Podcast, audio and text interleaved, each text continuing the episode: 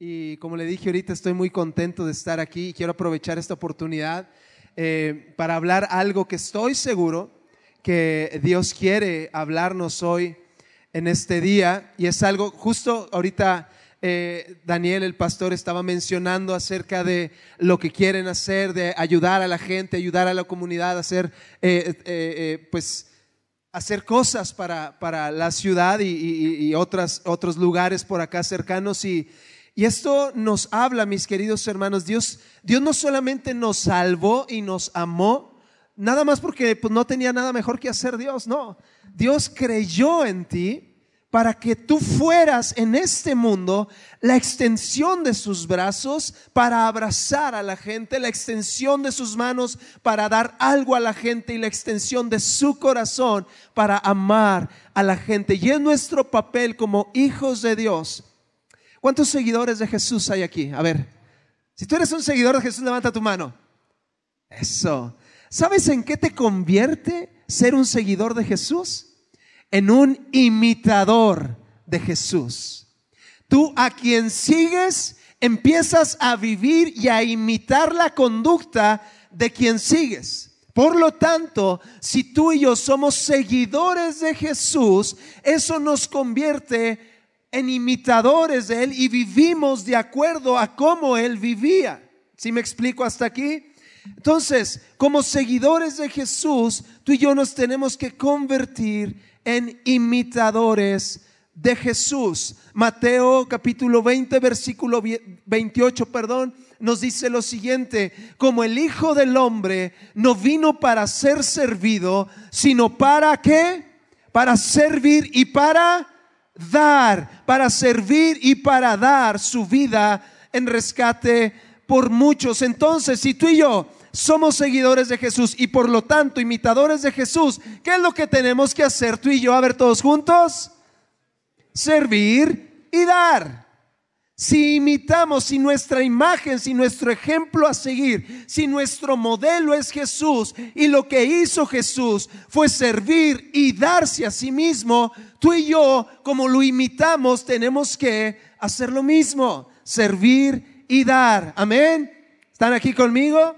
Entonces, vamos a ver qué quiere decir ser imitadores de Jesús entre todas las cualidades maravillosas que nuestro amado Salvador cuando estuvo aquí en la tierra tenía, a mí siempre me ha sobresalido, eh, eh, como que sobresale de su carácter de Jesús, la compasión. Y quiero hablar precisamente de eso ahora, de la compasión con la cual Jesús vivía, la compasión eh, que Jesús tenía, la compasión que lo llevaba hacer cosas por la gente. ¿Sabes que tú y yo estamos aquí porque Dios tuvo compasión de nosotros un día? Porque un día Dios nos vio y dijo, no hombre, este sí, si no lo salvo, no hombre, este sí ya está, pero bien perdido. Y Dios tuvo compasión de nosotros y nos amó y nos salvó. Y ahora podemos disfrutar de Él y ahora podemos hacer lo que Él hizo también. Mateo 14, 14, y si vamos a basar la plática en algo, vamos a basarla en este sencillo pero profundo versículo del cual podemos aprender muchísimo. Mateo 14, 14 dice así lo siguiente, y saliendo Jesús vio una gran multitud y tuvo compasión de ellos y sanó a los que de ellos estaban enfermos. Jesús era sumamente compasivo. Y vamos a ver, vamos a empezar por el principio. A mí me gusta saber exactamente de lo que estoy hablando. Entonces busqué el significado, la definición de la palabra compasión y encontré algo muy interesante que dice así, la definición de compasión es un sentimiento de pesar, te pesa, es un sentimiento de pesar que produce al ver padecer a alguien y que impulsa a aliviar su dolor o sufrimiento, a remediarlo o a evitarlo. ¿Qué es la compasión? Algo que al ver a alguien en necesidad o en una situación difícil te hace sentir mal te sientes mal ante la condición de la otra persona, pero ese sentimiento que te hace sentirte mal te lleva a hacer algo por la persona. Esa es la compasión. Y vemos a, a, lo largo de los evangelios cómo Jesús constantemente era movido a compasión por muchas, muchas personas. Jesús Sí, a lo largo de su vida aquí en esta tierra se dedicó a anunciar que Él era el Salvador del mundo, que Él era el Mesías prometido, que Él era lo que la gente necesitaba. Él se dedicó a anunciarlo a través de sus palabras, pero no solamente lo anunció con sus palabras, sino que lo demostró con hechos, ¿verdad que sí?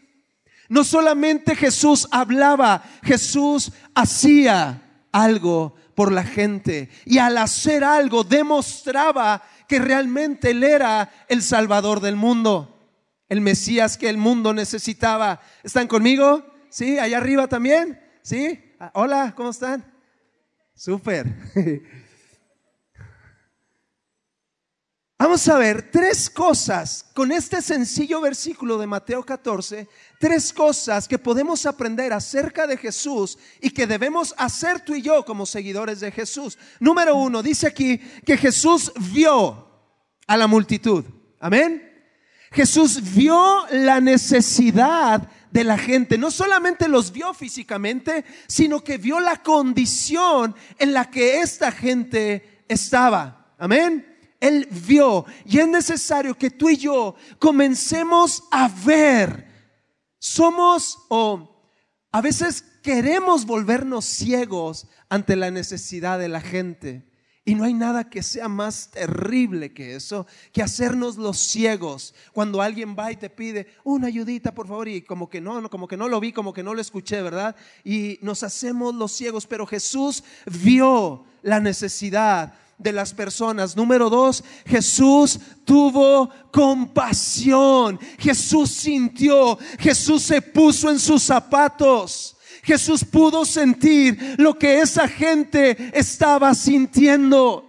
Es necesario que eh, hagamos nuestro corazón eh, más blandito, que hagamos nuestro corazón más sensible ante la necesidad de la gente. No solamente se trata de ver y decir, ay pobrecito, mira cómo sufre, no, sino ver la necesidad, pero también sentir lo que la otra persona está sintiendo. Eso hacía Jesús, eso es la compasión. Jesús pudo ver el sufrimiento y la necesidad y sentir lo que los otros estaban sintiendo. Y número tres, Jesús tomó acción. Jesús no solamente vio y sintió feo, sino que eso lo llevó a hacer algo. Y dice la palabra de Dios en ese versículo, que sanó a todos los que de esa multitud estaban enfermos. Y quiero que entiendas algo, el contexto de esta historia. Le acaban de decir a Jesús que su amigo, su primo, alguien a quien él amaba muchísimo, el que le preparó el camino, Juan el Bautista, acababa de ser decapitado. Le acababan de decir a Jesús que esta persona, el cual él amaba muchísimo, lo acababan de asesinar por el capricho de una mujer hija del diablo. Jesús, recordemos algo, queridos amigos. Tú puedes decir, ah, pues es que era Jesús, pues claro que sentía compasión. No, no, no. Jesús es 100% Dios, ¿verdad? Pero cuando estuvo aquí fue 100% hombre. ¿Qué quiere decir eso? Que Jesús tenía emociones. Que Jesús, así como se reía y así como se la pasaba bien chido con sus amigos, a Jesús también vemos en la palabra de Dios que lloraba, que sentía que se cansaba. Y yo creo que cuando Jesús le da la noticia de que Juan el Bautista acaba de ser decapitado, lo acaban de asesinar, Jesús, ¿cómo crees que se sintió? Terriblemente mal. Yo creo que Jesús lo que quería era alejarse. De hecho, cruzaron en, en, la barca a otro lado. Eh, yo creo que Jesús quería alejarse de todos, quería orar, quería llorar, quería decirle y pasar tiempo con Dios y decirle, Señor, me siento mal. Pero cuando va y se acerca a ese pueblo, ahí está una multitud esperándolo ya. Y Jesús bien pudo haber dicho, ¿saben qué? Muchas, vámonos, vámonos, no, ahorita no tengo ganas de nada. Vámonos, yo estoy triste, yo me siento mal, mi corazón está dolido, vámonos. Pero no, Jesús vio, Jesús sintió y Jesús hizo. Y es lo que tú y yo debemos hacer. Cuando todo está bien, pero también cuando todo esté mal. No cerrar nuestros oídos, no cerrar nuestros ojos, no endurecer nuestro corazón ante la necesidad de la gente. Es tiempo que tú y yo hagamos lo que Jesús hizo ante la necesidad de las personas. Segunda de Corintios, capítulo 1, versículo 4. Me encanta este versículo y nos da una cachetada con guante blanco de maravilla. Dice así, segunda de Corintios 1, 4, dice, Él nos consuela en todas nuestras dificultades, para que nosotros podamos consolar a otros. Cuando otros pasen por dificultades, podremos ofrecerles el mismo consuelo que Dios nos ha dado a nosotros. Fíjate nada más. Pregunta, ¿a cuántos de ustedes Dios los ha consolado alguna vez? El mayor consuelo que tú y yo podemos haber recibido de Dios es su salvación. Oye, qué mejor consuelo que es.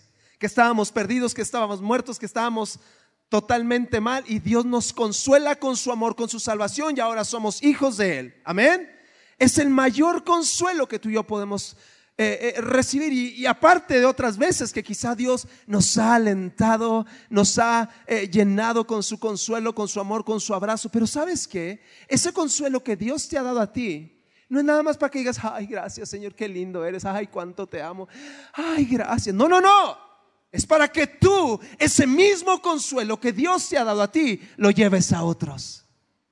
Lo lleves a otros. Que ese mismo consuelo que tú has recibido en tu corazón, tú puedas compartirlo con alguien que esté pasando lo mismo o algo peor que tú.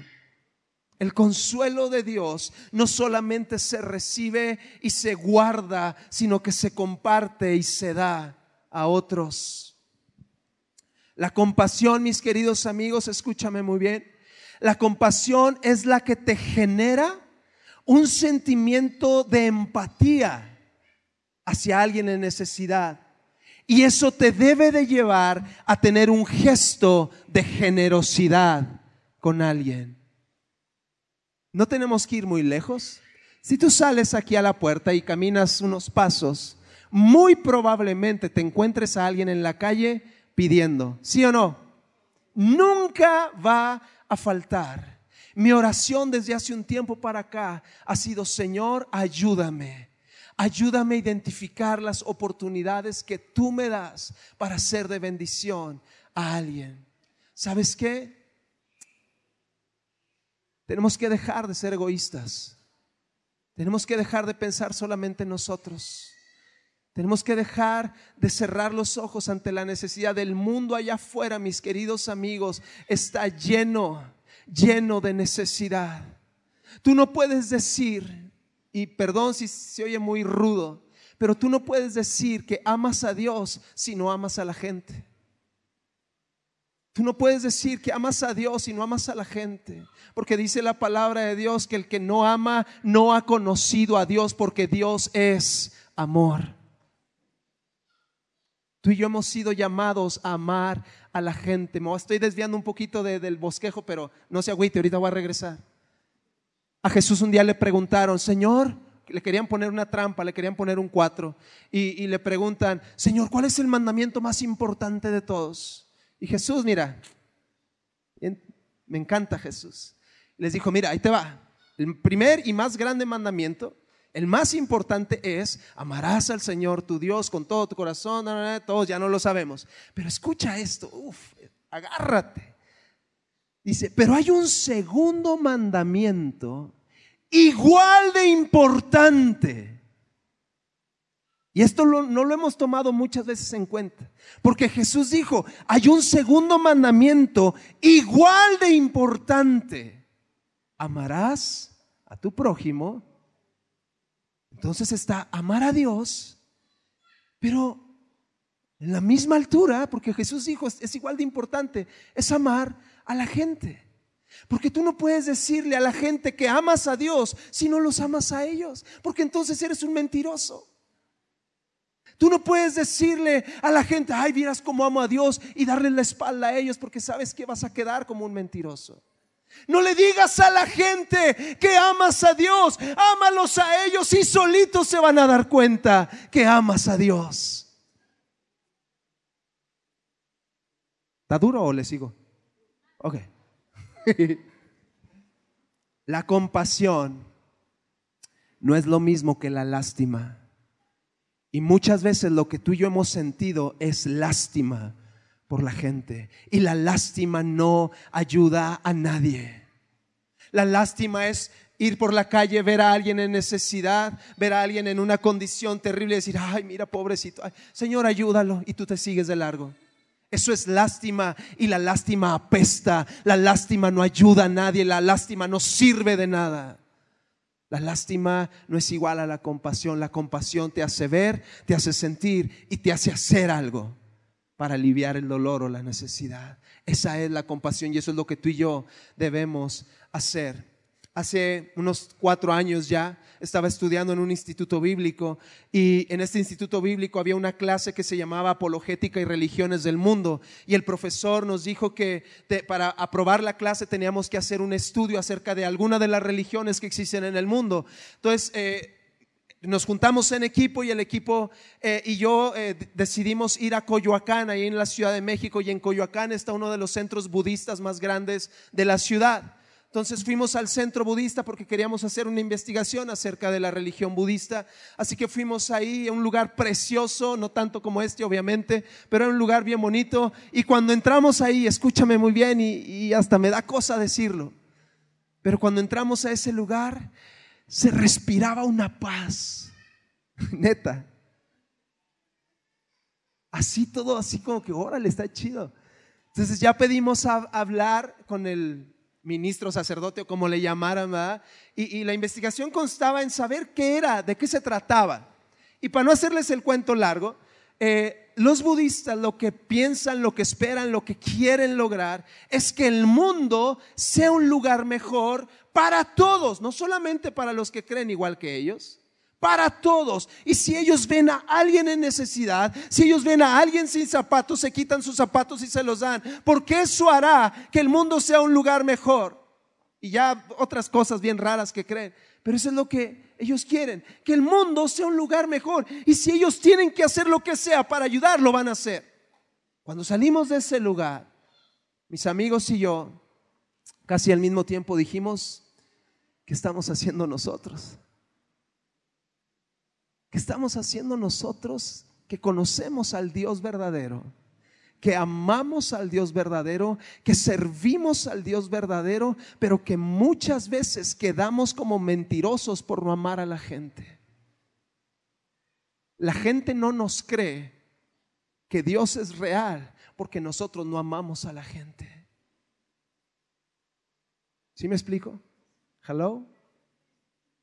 Y muchas veces lo único que hacemos, y no se me ofenda ni me malentienda, yo sé que City Church es una iglesia, una congregación generosa, pero desgraciadamente lo, muchas veces lo único que hacemos es venir, ocupar un lugar y recibir y recibir y recibir y recibir. Señor, dame, bendíceme, abrázame, Señor, aquí estoy.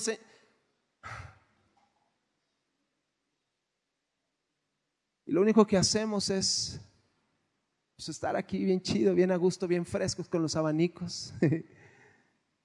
los que de allá atrás, no, pues échenme un abanico a mí.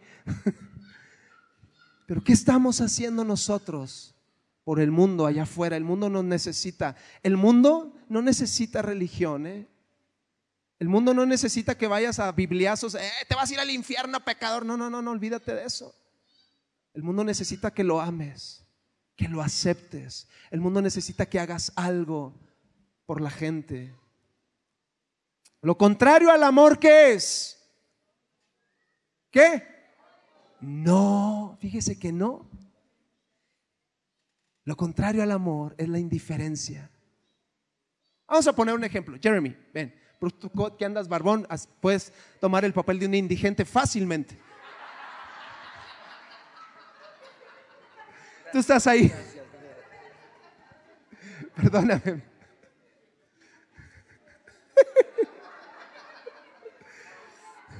Para cerrar con brocha de oro, vamos a hacer esto. Ok. Ahí está Jeremy. Bueno, en este caso, quién sabe cómo se llama, es un indigente en la calle, sucio, barbón, no se ha bañado en meses, ¿verdad? Está pidiendo ahí, ojo, yo soy cristiano. Yo voy a City Church. Yo estoy lleno de Dios. Y paso por ahí. Yo ni lo conozco, ¿está de acuerdo? Ni lo conozco, pero si yo paso de largo y le digo, ah, bendícelo, Señor, y me sigo de largo, yo no lo odio, pero estoy siendo indiferente y es totalmente lo contrario al amor que le tengo que dar. Entonces lo contrario al amor no es el odio, es la indiferencia. Es la indiferencia que muchas veces, gracias Jeremy, te amo hermano, eres la onda. te ves bien guapo con esa barba.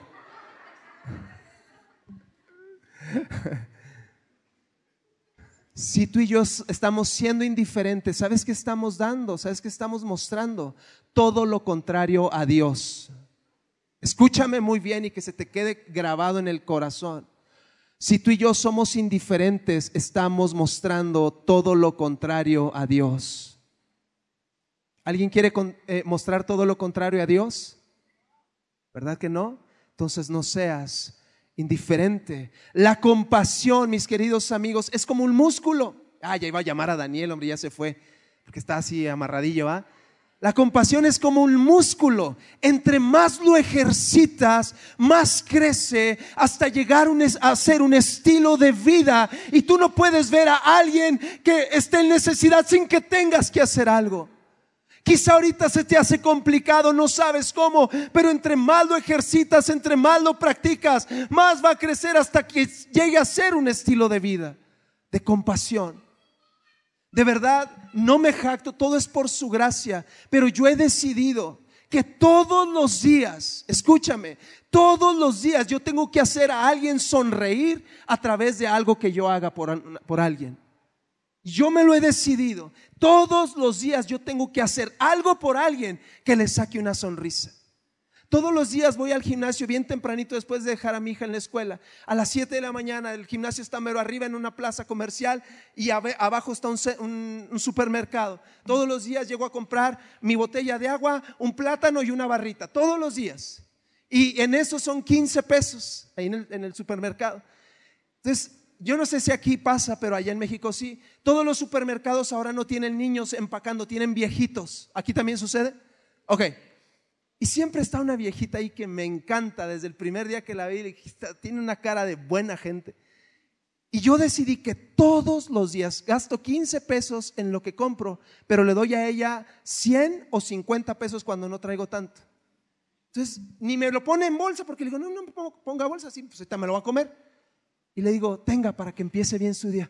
Ay, joven, muchas gracias. Como doña Florinda. Ay. Y cada vez que salgo de la tienda, le digo, es para que empiece bien su día. Dios la bendiga. Y veo su sonrisa y digo, gracias Señor. Ya empecé bien el día. Porque pude bendecir a alguien con 100 pesos o con 50 pesos. Que la neta, dices, ah, no, 100 pesos es mucho. No es nada. No es nada 100 pesos, pero para ellos, o sea, los estás ayudando. ¿Sí me explico a dónde voy? Y no, de verdad no es por presunción ni por jactarme, no, no, no, no. Es que se puede vivir así. Es que debemos vivir así, ayudando y haciendo algo por la gente. Pareciera una plática motivacional, pero no, no, es, es totalmente bíblico y es, y es eh, eh, hacer lo que Jesús hacía. Y luego eh, entre más lo practicas, más va a crecer hasta llegar a ser un estilo de vida. Ahora, un día iba caminando, voy a contar algunos ejemplos, porque así como he sido bueno en unas, cosas, he sido muy malo en otras. Iba caminando por la calle ahí en el DF y en la Ciudad de México es inevitable encontrarte a gente que está pidiendo, que está en necesidad. Es inevitable. Entonces iba caminando por la calle y a lo lejos veo tres niños pequeñitos cuatro o cinco años, chiquitos, sin playera, sucios, se veía que estaban en una condición, en una esquina, cuando se ponía el semáforo en rojo, ellos iban y se echaban maromas, los niñitos pequeñitos. Entonces yo me iba acercando ahí y cuando los vi dije, tengo que hacer algo. Entonces el cristianoide de César salió a flote. Dije, Señor, Yo te pido que me des mucho, Señor, para poder ayudar a gente como esta. Quiero ayudar, pero dame, Señor. Y Dios me dijo, no, no, no, mijito, no es así. Con lo que tienes. No te esperes a que yo te dé para entonces tú empezar a dar. Con lo que tienes, yo traía unas monedas y traía un billete de 20 pesos en mi bolsa. Dije, bueno, pues sí, cierto, Señor. Llegué con esos niños, le di todo lo que tenía. Y se sonrieron y quizá para mí era bien poquito, pero para ellos representó quizá comer ese día con ese dinero. No te esperes a tener todo. Mucha gente es lo que dice, es que yo estoy esperando a que Dios me bendiga para entonces hacer algo y es al revés. La Biblia no dice te voy a dar para que entonces des. La Biblia dice dad y se os dará. No te esperes a tener mucho. Con lo que tienes, con eso puedes hacer algo por alguien. Otra vez. Estaba en mi camioneta, recién lavadita. Ojo, ¿eh?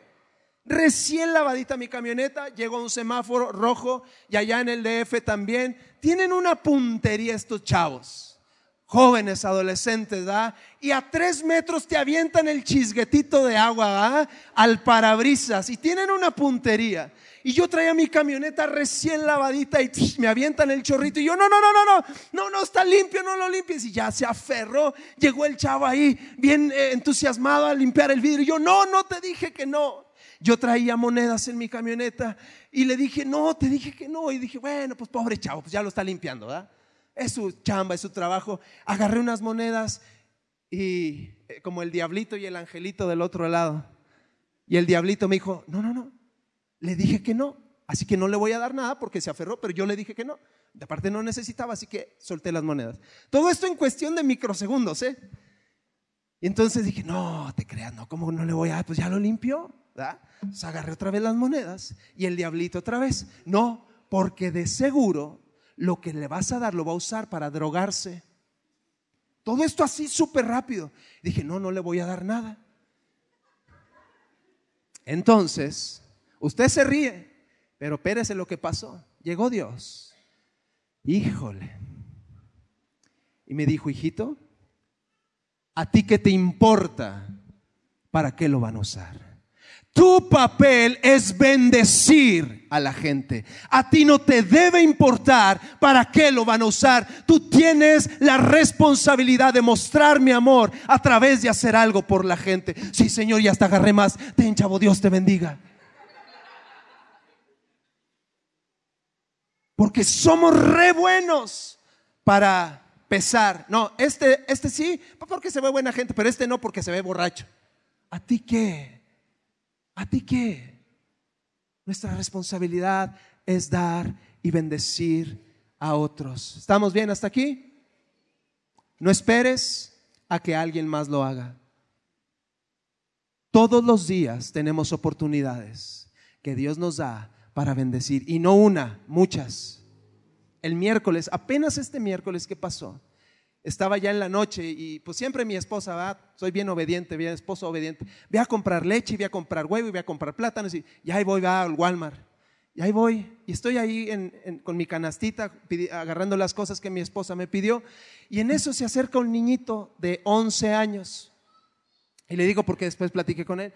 11 años sucio también y adentro de la tienda y con voz muy despacita, porque si lo descubren lo corren, me dice, oiga, ¿me puede dar algo para comer?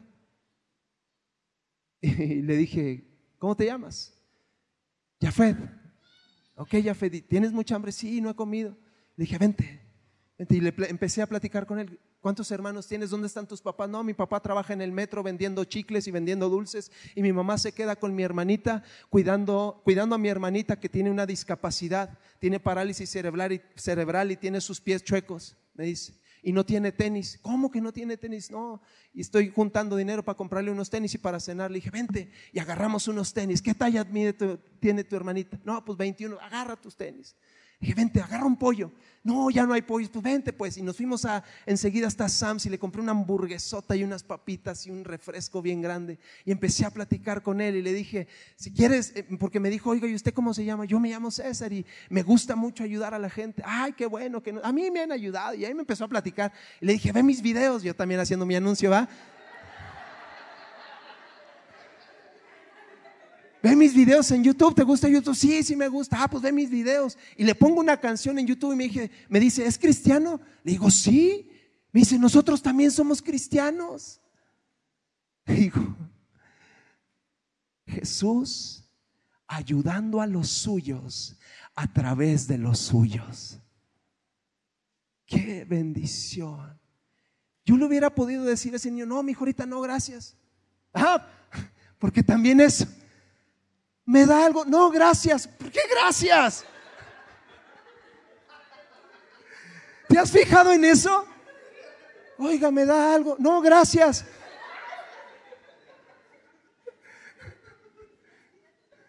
¿Sí o no? Yo le pude haber dicho, no, mi hijo, no tengo, no tengo tiempo, X. Pero aproveché la oportunidad y le doy gracias a Dios porque la pude aprovechar. No dejes que alguien más lo haga. Sé tú quien lo hace. Sé tú el que se lleve la bendición porque es más bienaventurado dar que recibir. Sé tú el que lo hace. Y ahora que traigan las chamarras y las cobijas y qué más van a traer? Juguetes. Por favor, por favor, hermanos. No traigan el carrito de tu sobrino que antes fue de tu nieto con, sin una llanta. No, por favor. Por favor. Traigan juguetes nuevos. A sentir a esa gente que Dios les ama. No vayas con un eh, indigente y dile, y, no le digas, oye, Dios te ama y, y te ama mucho y quiere salvarte. Y Él te va a decir, demuéstramelo, tengo hambre. No vayamos a decirle a la gente que Dios los ama con las manos vacías. Uh. Hay dos áreas en las cuales debemos estar muy atentos para practicar, para poner en práctica la compasión. El área natural, en lo que se ve, en las necesidades, todo esto que estamos hablando, en lo que puedes hacer por alguien que es completamente... Eh, eh, eh, que tiene evidencia de que, de que está en necesidad de que puedes hacer algo, pero también en el área espiritual, en lo que no se ve. Muchas veces somos muy buenos para aparentar. Y quizá conoces gente en tu trabajo, quizá hay gente en tu familia, quizá tienes vecinos que aparentemente todo está bien, pero por dentro se están perdiendo, por dentro están totalmente hundidos y perdidos en la tristeza, en el pecado, y necesitan de Dios y tenemos que estar atentos también a eso. Quiero decirte algo, City Church nació en el corazón de Dios, no nació en el corazón de Daniel, nació en el corazón de Dios. ¿Estás de acuerdo con eso? Y yo casi puedo ver a Dios imaginando City Church, imaginando cada rincón, las luces, las pantallas. Yo puedo ver a Dios, pero lo que más Dios imaginaba es este lugar abarrotado, lleno, más que ahorita, totalmente, ya no cabía ni un alfiler en el corazón de Dios. Este lugar estaba completamente repleto de gente. Pero ¿sabes qué? Ese sueño que un día Dios tuvo en su corazón acerca de City Church Dios pudiera bajar, abrir el cielo con una mano gigantesca y traer a la gente y ponerla aquí, pero sabes que no va a suceder. ¿Sabes quién los va a traer? ¿Sabes quién? Tú, tú los vas a traer. Tú vas a hacer que el sueño de Dios se cumpla en este lugar, trayendo a los que aún no le conocen. Y si tú lo has hecho, felicidades, síguelo haciendo. Y si no lo has hecho, te animo a que lo hagas te animo a que lo hagas. Yo estoy seguro que los que están aquí, que conocen de Dios, Dios ya les puso en el corazón a alguien en específico. A un familiar, a un vecino, a un compañero de trabajo, a un compañero de escuela. Y Dios ya te dijo, llévatelo, invítalo a la iglesia. Pero a veces nos da pena, a veces nos da vergüenza, a veces decimos, es que qué va a pensar, es que qué va a decir, que soy un religioso. A ti y a ti y a todos los que estamos aquí, alguien nos habló de Jesús, ¿cierto? ¿Verdad que sí? No despertaste un domingo y dijiste, ¡Ah! ya soy cristiano. Gloria a Dios, voy a la iglesia. No. Alguien te habló de Jesús, ¿verdad? ¿Qué hubiera sucedido si esa persona que te habló de Jesús hubiera dicho, ay, no, qué pena. Ay, no, ¿qué va a decir de mí? No, que le hable a alguien más. ¿Dónde estarías tú ahorita? Si esa persona no te hubiera hablado de Jesús? Y hay una pregunta más seria. Esa persona que Dios ya te dijo que le hables de Jesús, que la traigas a la iglesia, que lo invites. Y no lo has hecho por cualquier razón. Pero ¿qué pasaría si esa persona hoy se muere? Y tú no le hablaste por pena, por vergüenza, por el que dirán. No te esperes. Vamos a cumplir el sueño de Dios. ¿Sabes que tú eres el milagro para alguien más? El milagro que alguien está, alguien está esperando, tú eres.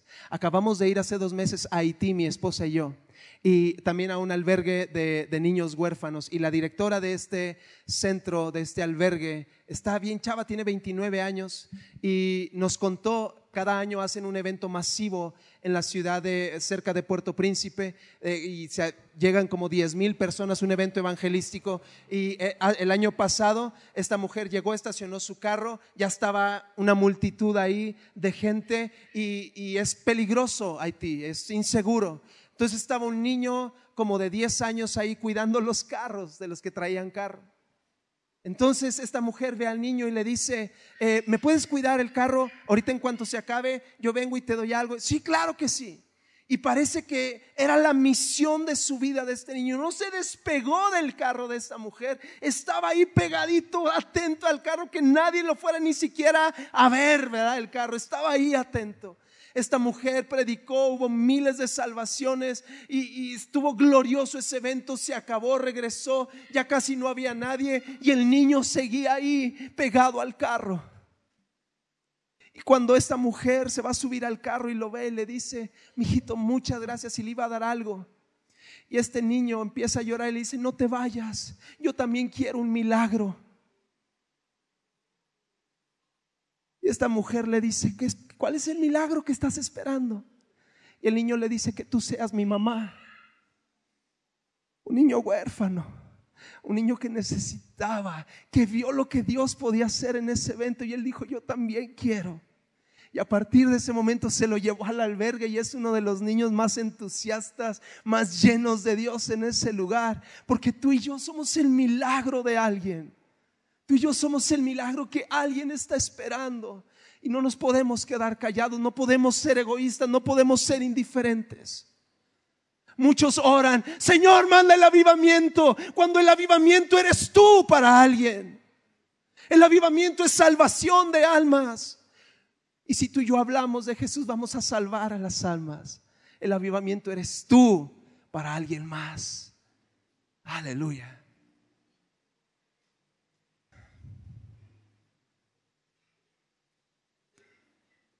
Todo lo que necesitamos es amor. Todo lo que necesitamos es amor. All we need is love para los gringos que están aquí enfrente.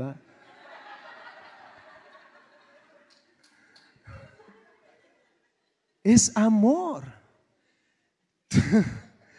Tú y yo no podemos producir amor por nosotros mismos.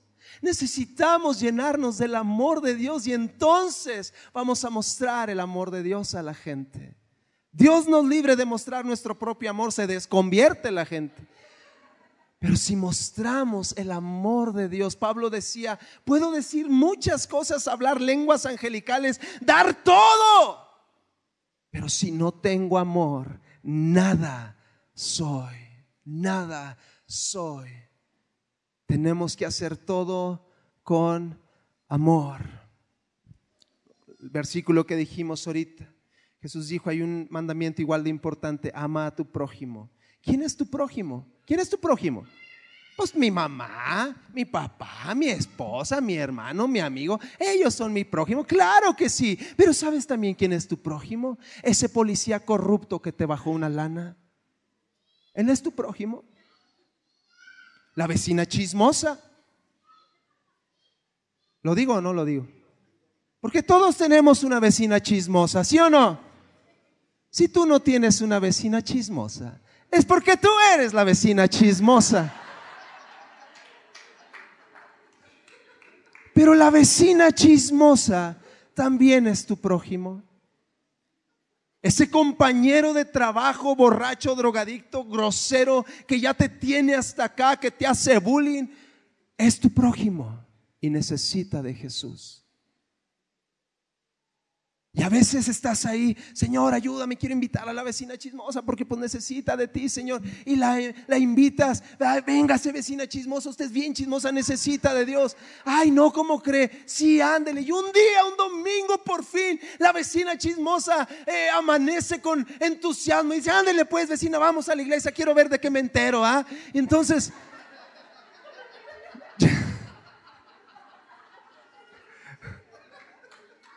Perdón, no lo puedo evitar.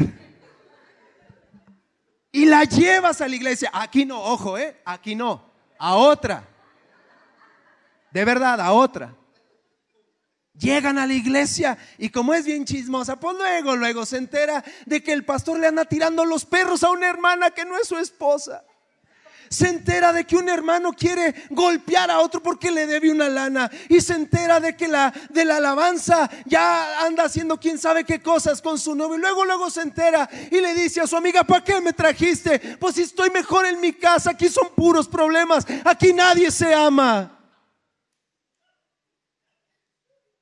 Aquellos bien nerviosos aquellos, mira.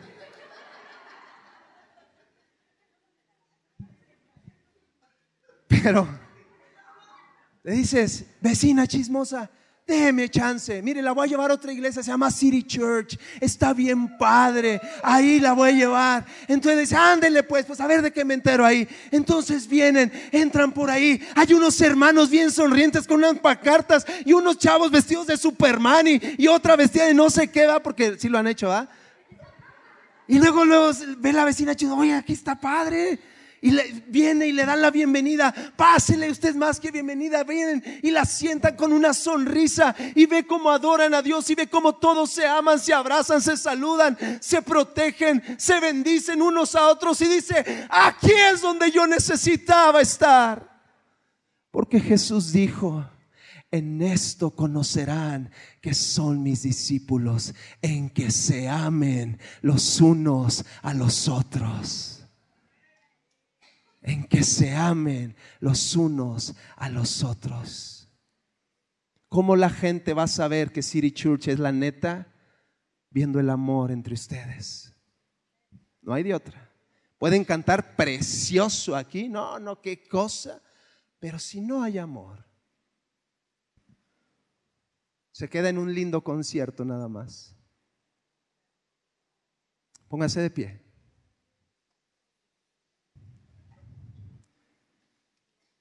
Qué bonito es aprender acerca de la compasión, ¿verdad? Pero ¿qué cree? Hay algo más bonito que aprender de la compasión y es practicar la compasión. Póngase bien listo porque vamos a poner en práctica. ¿Alguien quiere poner en práctica la compasión? Nadie. ¿Alguien quiere poner en práctica la compasión? Échale, Dani. Yo no los conozco, pero Dios sí. Y tú sí sabes cómo llegaste a este lugar. Quizá todo está bien en tu vida y gloria a Dios por eso. Pero voy a ser bien específico. Y quizá aquí en este lugar hay alguien que llegó con un corazón destrozado, que llegó con un corazón lleno de dolor, de angustia, de temor y aunque vienes a la iglesia y aunque oras, ese dolor no se va. Ahí está ese dolor, te ha robado el sueño, es un dolor y una angustia por alguna situación en tu corazón. Y te sientes triste, hay tristeza pesada en tu corazón. Hay alguien hacia aquí con toda libertad, levanta tu mano. Si, si eres tú, que trae un dolor y una tristeza clavada en el corazón, levanta tu mano y no la bajes. No la bajen, no la bajen, no la bajen. Les tengo una noticia a ustedes con la mano levantada. Dios se acordó de ti hoy. Hoy Dios se acordó de ti. Yo quiero que todos abran sus ojos. Nadie los que tienen la mano levantada no la bajen. Yo quiero que identifiques a alguno de ellos que tiene su mano levantada. Y esto tiene que ser súper rápido y ágil porque no tenemos mucho tiempo. Yo quiero que vayas con alguien que tiene su mano levantada y no solamente vas a decir, ay Señor, bendice a mi hermana. No, no, no, no, no. vas a ir y le vas a dar un abrazo lleno del amor de Dios. Porque sabes algo, a veces pues, todo aparentemente está bien, pero hay gente que lo único que necesita es llorar, desahogarse y sentir un abrazo, sentir que hay alguien que está con esa persona. Como te dije al principio, tú y yo somos la extensión de los brazos de Dios para abrazar y mostrar su amor. Yo quiero que rápidamente nadie se quede en su lugar y vayas con, levanta tu mano por favor otra vez. Y vayas con alguien de ellos que tiene su mano levantada, le vas a dar el mejor abrazo que haya recibido en su vida y vas a declarar que toda tristeza, que toda angustia, que todo dolor se va hoy en este día. Aleluya, oh, aleluya, aleluya. Dios está abrazando, Dios está tocando. Gracias Señor, gracias.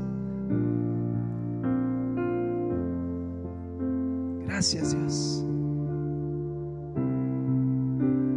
Hay corazones que están siendo quebrantados, están siendo abrazados, están siendo llenos por el amor de Dios. Gracias Señor, gracias. Gracias, mi Dios. Aleluya, aleluya. Siente lo que esa persona está sintiendo. Ponte en su lugar y llora con él, con ella. Ora por él.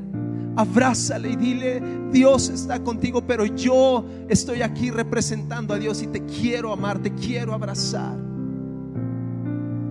Aleluya. Aleluya.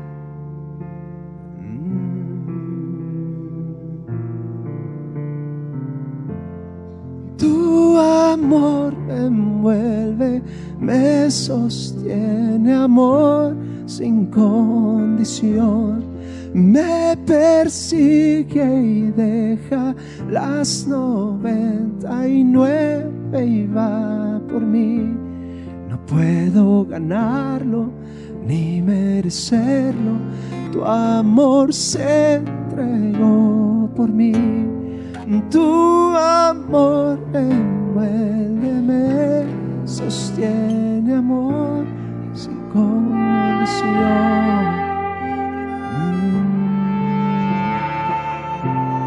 Aquí está fluyendo el amor de Dios. Aquí está fluyendo el amor de Dios.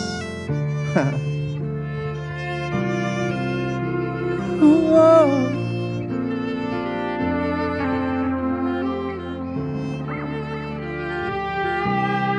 ¿Alguien que levantó la mano ahorita no ha recibido un abrazo? Todos, perfecto. Gracias por ser obedientes, por poner en práctica la compasión. Regrese a tu lugar, regresa a tu lugar, por favor.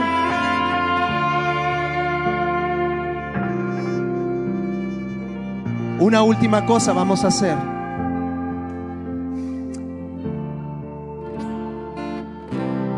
No quiero poner en evidencia a nadie, ni es para avergonzar a nadie, por supuesto que no. Bájale poquito. Pero así como llegó alguien con un dolor en el corazón, sintiéndose triste, angustiado, quizá, y escúchame muy bien, por favor, quizá que hay alguien pasando una situación terrible económicamente. Y no estoy hablando de que no tienes para comprarte el Mini Cooper, los zapatos Louis Vuitton que quieres. No, no, no, no, no. Estoy hablando que no tienes trabajo, tu alacena está vacía, no sabes qué vas a hacer, ya cortaron algún servicio en tu casa, no sabes qué vas a comer.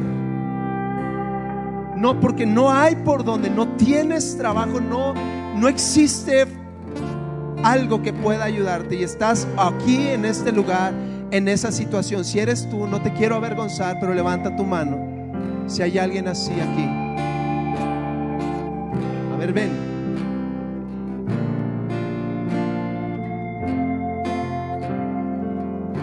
Levantó la mano él. ¿Usted también levantó la mano? No, no, ok.